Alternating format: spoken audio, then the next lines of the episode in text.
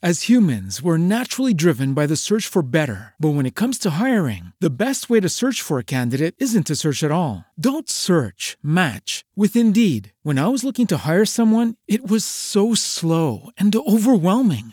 I wish I had used Indeed. If you need to hire, you need Indeed. Indeed is your matching and hiring platform with over 350 million global monthly visitors, according to Indeed data, and a matching engine that helps you find quality candidates fast. Ditch the busy work. Use Indeed for scheduling, screening, and messaging so you can connect with candidates faster. And Indeed doesn't just help you hire faster. 93% of employers agree Indeed delivers the highest quality matches compared to other job sites, according to a recent Indeed survey. And listeners of this show will get a $75 sponsored job credit to get your jobs more visibility at Indeed.com slash podcast. That's Indeed.com slash podcast. Terms and conditions apply.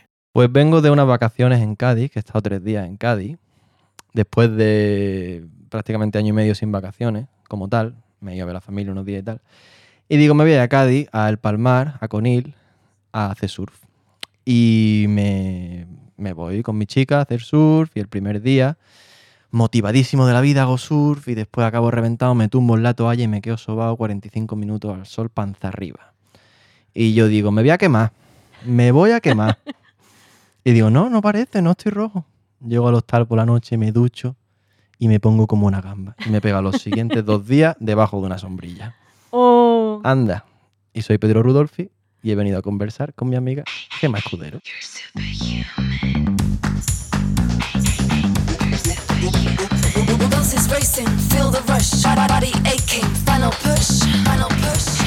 Conversar, un podcast de Gema Escudero.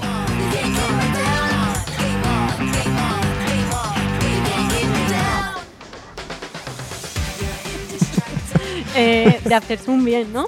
Aloe vera, aloe vera por un tubo. va a tope de aloe vera. Con todo lo que se puede conllevar. A lo mejor estás drogado, a lo mejor. Sigo, sigo y me voy a y me voy a despellejar seguro porque llegué ayer. O sea, me voy a poner hecho un lagarto. Bueno, pero la carita no. Sí, sí, la narilla, mira, la narilla se me está se me está yendo un poquito. Ahora es como que no se te nota mucho.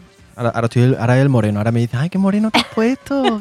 y yo, si tú supieras, si tú supieras. Pero bueno, Eh, ¿Cómo estás? muy bien. Eh, qué gusto tenerte aquí. Tú y yo no nos conocemos tanto. No. Nos conocemos más de último. O sea, nos conocíamos de vista, como quien dice. Sí, y de amigos de amigos. Y de amigos de amigos. Y ahora de repente, en una semana, eh, nos hemos dado la réplica tres veces. Dos. Sí. Entonces, Sí. bueno, pues encantada de que estés aquí. Muchas gracias por invitarme. Nada, nada. Cuéntame cómo estás y en qué momento estás tú como actor y creador y empresario y... Uf, muchas cosas. No, bien, yo eh, siempre lo defino como la gente me conoce lo sabe, como agobio positivo. Es como de esto de tengo un estrés de muchas cosas que, que intentamos llevar para adelante, pero, pero por, por elección, obviamente, por elección propia, por agobio positivo. Mucho trabajo, pero bien, con ganas. O sea, me levanto todos los días y voy a la oficina con, con ganas, ¿sabes? No tengo días de estos de... eh, ay, qué pereza, ay, qué pereza hoy otra vez. eh". No, la verdad, que voy con ganas, cada día es diferente y... Y bueno, si quieres te especifico más, pero Venga, venga. eh, a ver, el- en el tema actor, eh, no digo que está parado, porque estoy haciendo muchas pruebas. Pero está parado a nivel laboral. O sea, llevo sin rodar como actor desde. Pues estamos ahora en septiembre, pues desde primeros de año, prácticamente. Pero he estado haciendo pruebas y, y ahora han salido unas cuantas interesantes, que tú me has dado la réplica en una de ellas. ahí te van a coger. Y yo creo que eso pinta bien, que bueno, estas cosas nunca se sabe, yo intento siempre olvidarme. Pero lo bueno que tengo yo creo es que cuando no estoy centrado en eso, pues tengo el lado detrás de cámara para centrarme y para recaer sobre eso y, y motivarme con eso. Que al final yo creo que dirigiendo y, y grabando también, también aporta a la carrera de, de actor, ¿sabes? Que al final eh, va todo un poco unido y aprende. Luego te pones delante de una cámara, me pasó el otro día cuando, cuando hicimos la prueba, ¿te acuerdas al principio? Que era como, hostia, estoy oxidadísimo, eh, me veo desentrenado. Y aparte quiero como seguir formándome, pero tampoco consigo sacar el tiempo para hacer nada regular. No quiero hacer cursos así intensivos porque ya he hecho y prefiero algo más, más así constante. Y, pero bueno, ahí estoy intentando hacer malabares con la agenda y, y sacar tiempo para todo. Pero ahora, pues. ahora eso, estoy, estoy centrado en la, en la- O sea, lo de actor no lo dejo, obviamente, y sigo con eso para adelante, pero es verdad que este año el levantar la empresa me ha llevado mucho tiempo. Y sobre todo en tiempos de pandemia y eso que ha sido un challenge total. Voy a ir tirando de cositas que has dicho. Eh, tú eres de Málaga. Sí, soy de, de Marbella, te puedo especificar más, que es de San Pedro Alcántara, un pueblo. Y si te especifico más, soy de La Calle. Campana. Para que veas, el que sea de ahí lo va a saber. ¿Y te viene a Madrid en qué momento? Yo sé que primero pasas por Londres, Sí. te formas allí. Cuéntame un poco de eso porque me parece, vamos. Sí, eh, yo con 18 años, yo termino bachillerato y quiero entrar en audiovisuales, en comunicación audiovisual en Málaga. Eh, pero no entro. Yo creo que fue porque no había plaza, porque hice la selectividad en septiembre. Mi madre dice que es porque no me llegó la nota. Yo lo discuto. Pero bueno, total, que no entré y me dijo, vete a Sevilla a hacerlo. Y yo no quería ir a Sevilla, quería hacerlo en Málaga. Y me dice mi madre, vale, pues haz una cosa. Vete a Londres un par de meses, trabaja, aprende inglés, ahorra, te vuelves el año que viene, o sea, te vuelves en un par de meses, tres, te vuelves a preparar selectividad, subes la nota y ya el año que viene, al año siguiente entra. Me voy a Londres, digo, venga, para adelante. 18 años y 400 euros en el bolsillo. Y, y estuve seis años. Seis añitos. Sí. ¿Fuiste allí sin saber nada de inglés? Eh, sí. O sea, yo cuando iba, yo pensaba que sabía. Que esto yo creo que le pasa a mucha gente. Que tú crees que sabes. Tú, yo de Marbella, dices, ah, Puerto Banú, yo hablo inglés, hombre, por supuesto. Y llegas allí y me dice alguien, how was your flight? Y yo, eh, sorry, sorry, no understand. Y ahí dije, hostia, no tengo ni idea. Pensaba que sí, te lo juro que yo iba diciendo, me voy a defender, por lo menos me voy a defender, pero que va, no tenía ni idea. Y nada, trabajando aprendí. Yo no ido a escuela de inglés, como quien dice, hay gente que va y se mete en una academia y tal. Yo no, yo aprendí eh, trabajando, hablando con la gente en la calle. Yo era bailarín, entonces entrenando mucho pues, los ensayos. los- bueno, es que no es ensayo porque es breakdance, pero vamos, Sí. entre- entrenando en la calle con la gente. Em, y lo que pasó fue que em, me salió como. yo Esos dos, tres meses se alargaron un poco y al final llegaron como a seis o así, seis, siete meses. Y me, dijeron, yo iba contando lo que planeaba hacer, volver a hacer selectividad, estudiar eh, comunicación audiovisual, y me dijeron, ¿por qué no lo intentas estudiar aquí? O sea, ¿por qué no echas la solicitud y, y ya vemos qué pasa? Y es lo que hice, pero lo hice, o sea, eché la solicitud eh, sin tener claro que me iba a quedar. O sea, en ningún momento yo decía, venga, he hecho la, soli- la solicitud y si me cogen me quedo. Que va, que va. Yo, yo digo, bueno, yo he hecho la solicitud y si me eligen para una entrevista, ya veremos. Em, y eché la, bueno, eso, eché la solicitud. Allí en España no sé muy bien cómo funciona porque no lo he llegado a hacer, pero creo que más o menos igual. O sea, allí tú eliges como cuatro opciones por orden de preferencia. Entonces tú dices, vale, pues primero me gustaría entrar en esta, la segunda en esta, la tercera en esta. Y allí ya te van eligiendo, te dicen, ¿te aceptan o no? Hubo una que me aceptó como muy rápido. Me dijo, sí, para adentro. Y, di- y dije, "Mm, me da mal rollo. O sea, si me aceptan tan rápido sin ver mi trabajo ni ver nada, mm, es que aceptan a todo el mundo. Es que quieren que la gente pague y ya está. Entonces dije, esa no, además tampoco era mi primera opción. Eh, me llamaron de una entrevista para la primera opción. Em, o sea, para la que era mi primera opción. Lo que pasa allí es que ellos no saben cuál es tu primera opción. O sea, la universidad que me, que me llama no sabe si ellos son mi primera opción o no. Entonces me llaman para esa, voy a la entrevista y, y yo empiezo a venderme. Yo en esas cosas me, me se vende bien. Yo tengo mucha labia y, y mucho palique, como podrás comprobar en este podcast. Eh, y, y entonces yo empiezo a enseñar estos vídeos que yo he hecho de mis amigos bailando, que yo lo he grabado, yo lo he montado. Y mi madre, que es fotógrafa profesional, me manda fotos de ella para que yo las presente como fotos mías. Y digo yo, mira esta foto que yo he hecho en la playa, qué bonita me ha quedado el atardecer. Ay, y me preguntaban, ¿y esta foto? Y digo, esto lo hice yo un día, con 15 años. Mentira todo. Y total, que, que yo creo que me vieron como muy, muy echado para adelante, ¿no? Y me dijo el director del curso, que yo en ese momento no sabía que era el director del curso, me dice, si te damos una plaza en este curso, eliges esta universidad, porque claro, ellos no saben si son la primera Claro. opción. Ellos pueden decirme que me dan una plaza y yo luego decir, no, me voy a otra. Y yo le dije, sí, sí, sí, esta es mi primera opción. Me dice, "Hmm", se mira así con el otro profesor. Vale, vale, dame un momento. Y se va a su despacho, que era de estos típicos de paredes de cristal que se ve todo. Y yo lo veo que se sienta al ordenado y la codirectora del curso va y se sienta con él, empiezan a hablar y a mirarme. Yo diciendo, ¿qué estarán diciendo? Yo ahí, todo esto con un inglés ya me defendía más porque llevaba unos cuantos meses, Sí, pero, pero también no, no, no, para nada. O sea, yo ahí, yo qué sé, como yo ni me acuerdo. Y vuelve al momento y me dice, estás dentro. Y yo, eh, ¿what? ¿What? Sorry. Sí, sí, que estás dentro, que te acabo, te acabo de, ¿cómo se dice? De inscribir, no. eh, Sí, bueno, de matricular. Te, te acabo de matricular. Y yo, ah, vale, ve, yo ya me quedo aquí más un poco sin palabras, salgo de la universidad de la facultad y me veo en, mi- en mitad de Elephant and Castle, que es como una rotonda que hay allí en el sur de Londres, con muchísima gente, pensando, hostia, pues me quedo tres años más en Londres. O sea, mi plan de pronto de vida cambió, por completo, em, porque claro, la carrera allí son tres años. Entonces dije, pues me quedo... Como que tomé la decisión en ese momento. Y siempre, de esto hace ya pues 10 años. Y siempre lo digo y lo diré a todo el mundo que me pregunta por la experiencia y tal, que es la mejor decisión que he tomado en mi vida. Decidir quedarme, eh, quedarme allí. Porque luego hablé con gente que había estudiado audiovisuales aquí y me decían pues lo que dice muchísima gente. No sé si tú has estudiado audiovisuales. No, No, no, hay mucha gente que... dramático. Vale, hay mucha gente que ha estudiado audiovisuales que, que siempre se quejan de lo mismo, ¿no? Eh, es que en el primer año no, casi no, no tocamos cámara, es que cuatro años no sé qué, es que no. Y yo en mi primer año de universidad hice tres cortos.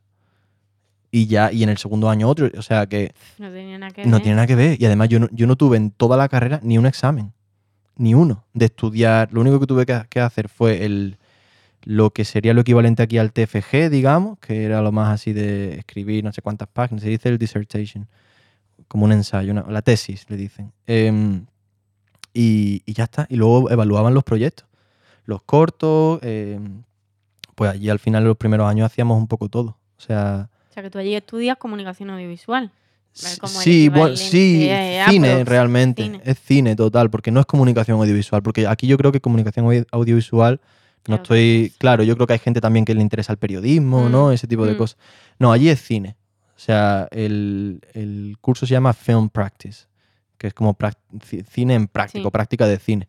Eh, y es eh, cine 100%. O sea, tocas todo, eso es lo bueno, que, que tú el primer año haces tres cortos, pero te vas turnando. A lo mejor yo quiero dirigir un corto y dirijo el mío, pero soy el de sonido en el de mi compañero, pero edito el del otro compañero. Y luego, o sea, hay un montón de. Luego hay uno que tiene que ser un documental, entonces Ujú. aprendes en ese sentido, a entrevistar, a hacer cosas así. No sé, como que tocas poco. Luego ya el segundo y tercer año te, te especializas. Te- ya la gente lo tiene más claro. Hay mucha gente que se queda en el camino, eh, que rollo, a lo mejor el primer año somos 45 y el segundo año somos 30. Y el tercer año somos 16. Ya. Claro, la gente se va cayendo mucha gente o se van dando cuenta de que no les mola y tal.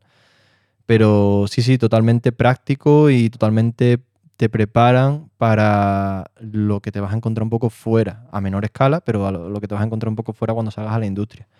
Y yo creo que la gente que ha ido a escuela de cine, escuela de cine en este sentido, no la gente que ha estudiado audiovisuales y tal, se, yo creo que coinciden en, lo mismo que es que lo que te llevas de una escuela de cine es la gente que conoces. Porque al final son gente, o sea, yo del- de, mi, de mi curso sigo, sigo manteniendo el contacto con la gente que se sigue dedicando a esto, porque hay mucha otra gente que no se dedica a esto. Pero uno de mis mejores amigos lo conocí en la carrera eh, y sigo teniendo contacto con gente, pues eso, que se ha seguido dedicando a la industria.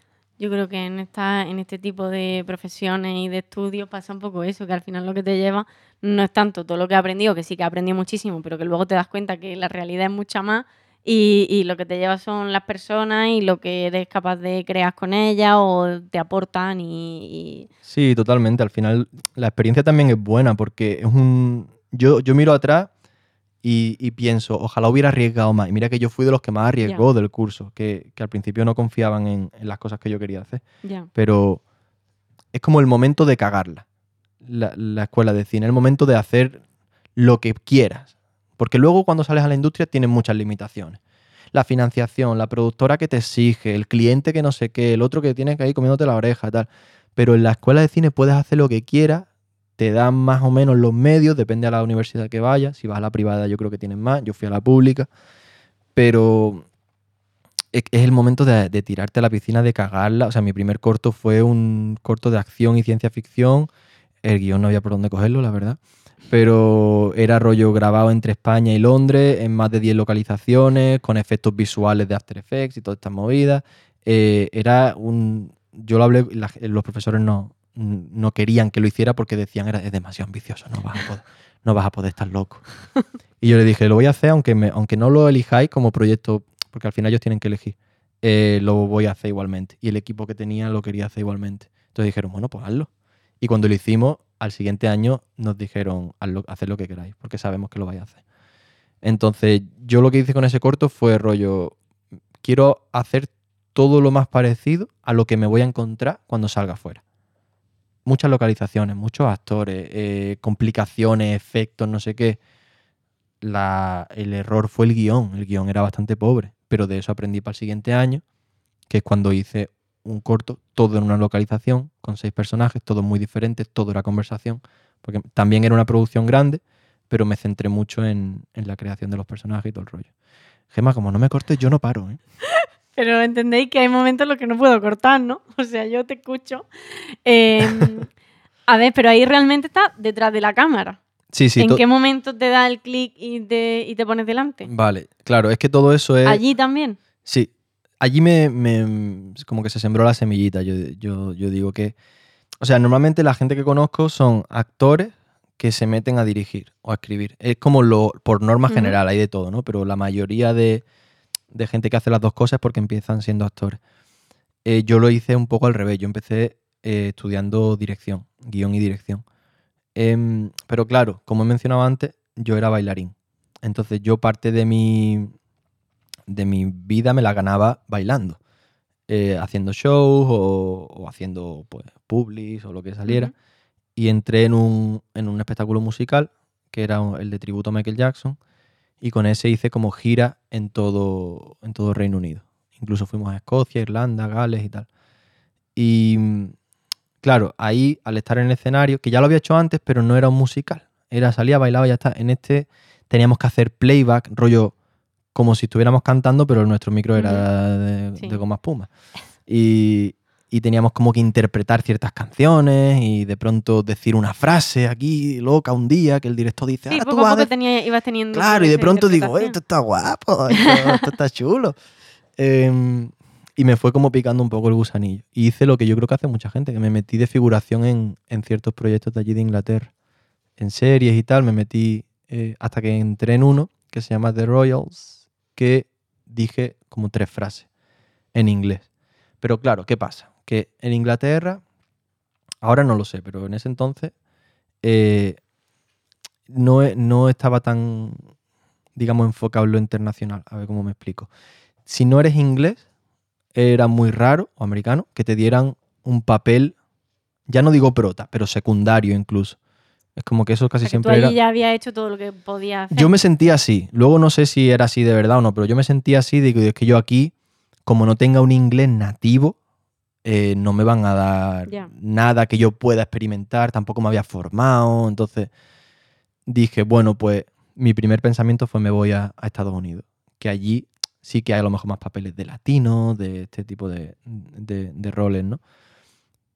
Pero luego pensé, claro, en Estados Unidos mm, no tengo tampoco el acento súper nativo americano. Entonces empecé a entrenarme a mí mismo para sonar con acento americano todo lo posible. Total, que al final acabé aquí, en ¿Y Madrid. ¿Qué acento tengo yo integrado bien de verdad?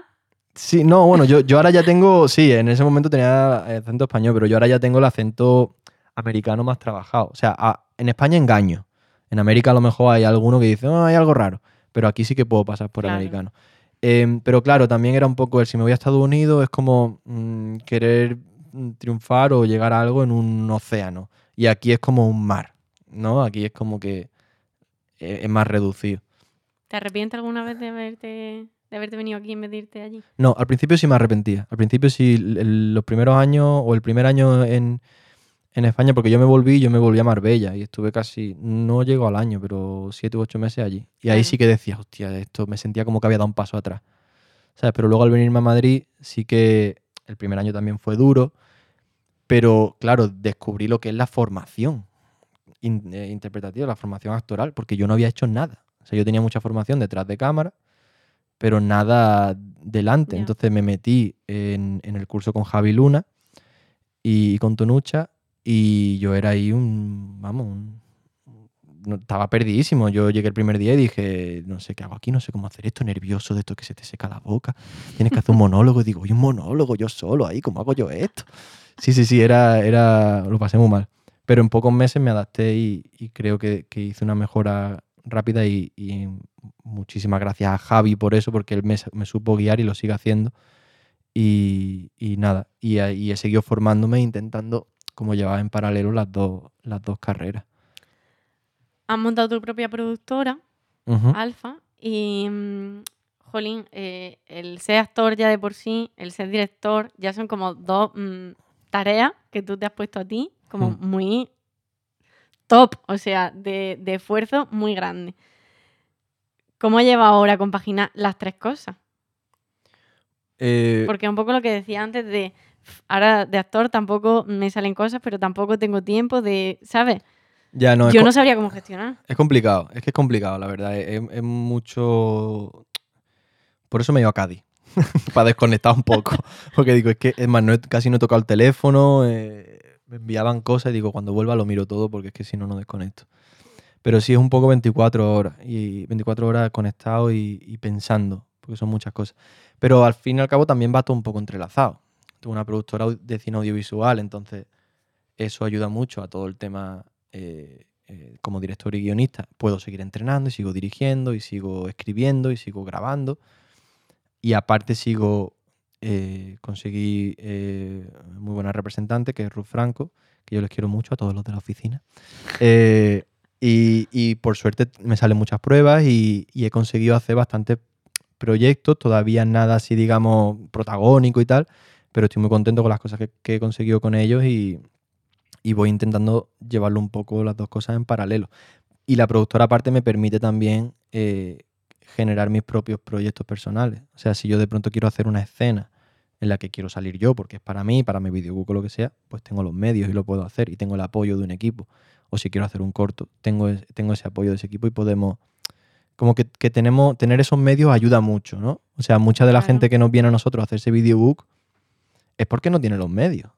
Ya no hablo de los medios técnicos, de tener la cámara, las luces, sino de alguien, tener un equipo, alguien que te dirija, que te escriba la escena, que te la monte, que sepa llevarla, que sepa ver lo que te hace falta, verlo desde fuera.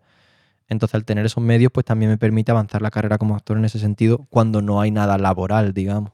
Son dos cosas que se van retroalimentando mucho y al final Sí. te enriquece con las dos. Claro, claro, yo lo, yo aprendo mucho, como actor aprendo mucho dirigiendo. O sea, dirigiendo actores aprendo mucho para luego aplicármelo a mí. ¿Sabes? En mi carrera. Y viceversa. Actuando también aprendo mucho eh, cómo dirigir luego a, actores y actrices. Yo siempre digo que la, la- yo recomiendo a toda la gente que se quiera eh, dedicar a dirigir que hagan algún curso de interpretación.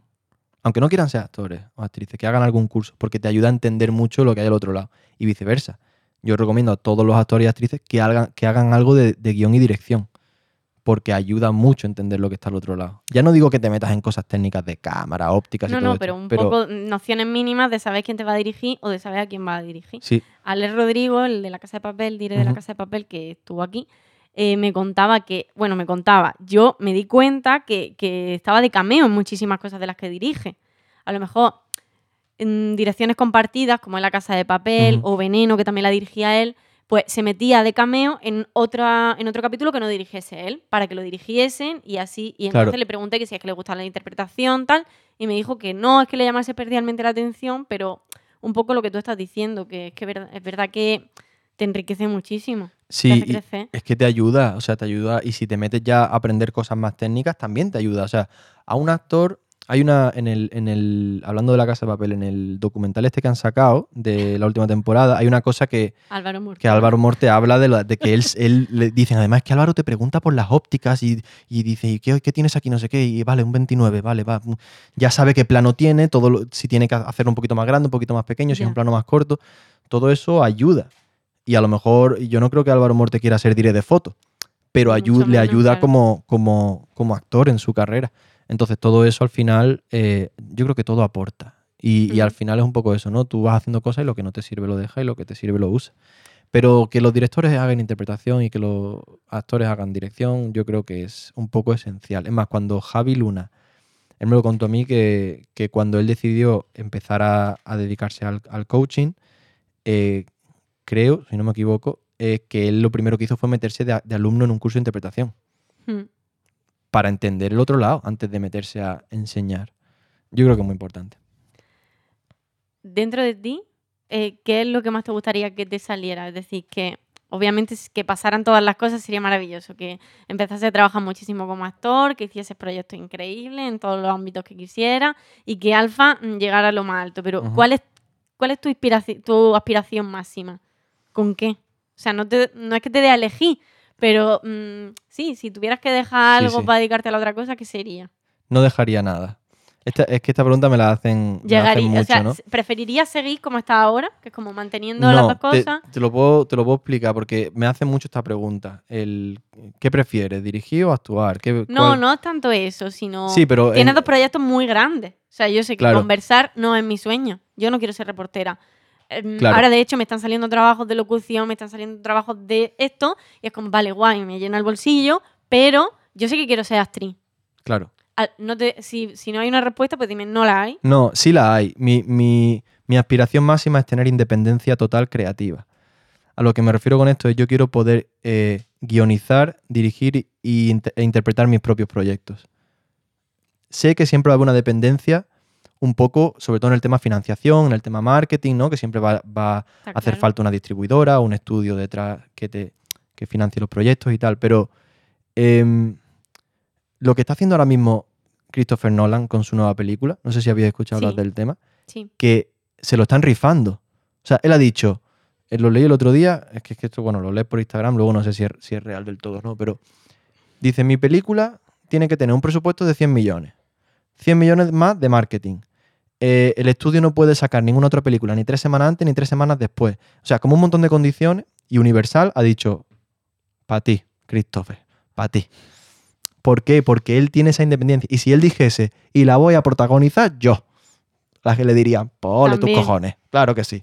Claro, es que, entiende, él tiene esa independencia y ese, digamos, no poder, pero esa... mm, Se lo ha ganado el tío. O sea, tiene, tiene ese prestigio porque se lo ha ganado currando. Y haciendo proyectos que, que, que, am, coño, es que tiene, tiene películas que, que, que los flipa. Son obras de, de arte ya mm, que van a quedar durante años. Entonces, no hablo de ese nivel, pero sí, tener, bueno, tener pues esa, esa ese nivel. Claro, obviamente, sí, sí, eh, pero, pero tener esa independencia de decir, tengo una idea para una película, eh, la, la escribo y sé que la puedo llevar a cabo porque tengo gente que la va a respaldar y la voy a dirigir yo.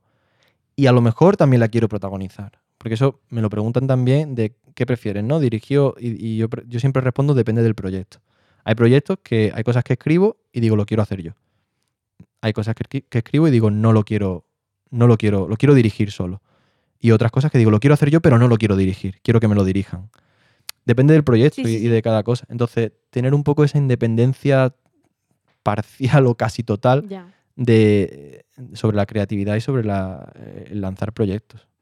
Esa es mi claro, aspiración. Christopher. Ha quedado El Christopher, madre mía, el Christopher. Nolan, señor El Nolan. Nolan, oh, Eh, pues nada, vamos a ir cerrando. Me gusta Vale. pediros eh, siempre a los amiguitos eh, que me digáis una canción que escuches para prepararte un casting, que últimamente no pares de escuchar, que creas que define tu carrera, que está vinculada de alguna manera, que te venga ahora a la cabeza porque está vinculada a algún proyecto importante que has hecho. Hostia. Y si no, pues la que te salga de los Eh, no, es que con el tema de la música soy como muy... O alguna que te guste. Sí, voy, voy cambiando. Em, Que vinieras escuchando para acá. Pues mira, sí, es que veníamos escuchando, nos ha dado a Claudia y a mí, Claudia es mi chica, por escuchar eh, música de surf, de surferos. Que están ellos muy surferos. Sí, porque hemos venido de Cádiz a hacer surf y ya nos creemos, vamos a teñir pelo de rubio, nos vamos a dejar... ¿Música de surf qué? Eh, pues mira, pones en Spotify surf chilling y te sale chilling. surf chilling y Pues te ya salen listas de música así, bueno, playeras, ¿no? Un Mm. poco eso. Pero no, eh, yo soy mucho de Michael Jackson, es como mi artista favorito. Y, y venía en el coche escuchando, escuchando Michael Jackson, el álbum Immortal, que me gusta mucho. Em, y si no, hay una canción que me mola mucho, que es la de... Hostia, se me ha olvidado el nombre. Es de LP. Llama- Ay, LP, me encanta. La de esta ella. que, que, sil- que silba en la canción. ¿Cómo se llama? No sé cómo. Lost se on. You. Lost on You. Me han chivado por aquí. Sí. Eh, esa me gusta. Vale. Es como que de pronto se me olvida y de pronto la digo, ay, esta canción me gusta y me la pongo. Ya, guay. Pues ya está, muchas gracias A por ti. haber venido. Encantada de habernos conocido un poquito más. Y a ver si coincidimos en más momentos. Seguro que sí. Ya hablaremos. Sí, Ya hablaremos. Digo yo también. Eh, muchas gracias, Muchas gracias, Pedro. Gemma. y muchas gracias, Cristina de Pedro, que están hoy aquí, Pedro y Cris. Y muchas gracias a Cele Díaz por producir este podcast y al espacio Universe del Hotel Olillo de Atocha, que nos cede sus instalaciones. Muchas gracias a todas las personas que hay hoy aquí en esta habitación.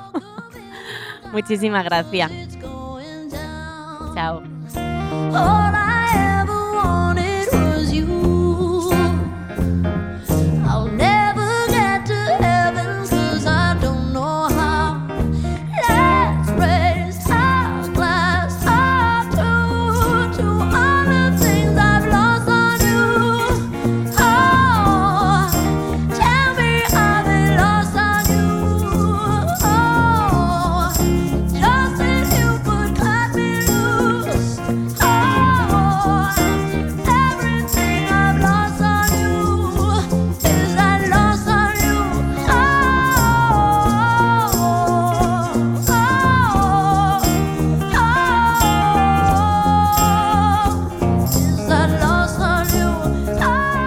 Conversar, un podcast de Gema Escudero producido por Universo Media. Lucky Land Casino asking people what's the weirdest place you've gotten lucky? Lucky? In line at the deli, I guess? Aha, in my dentist's office. More than once, actually. Do I have to say? Yes, you do. In the car before my kids' PTA meeting. Really? Yes. Excuse me, what's the weirdest place you've gotten lucky? I never win and tell. Well, there you have it. You can get lucky anywhere playing at LuckyLandSlots.com. Play for free right now. Are you feeling lucky? No purchase necessary. Void where prohibited by law. 18 plus. Terms and conditions apply. See website for details.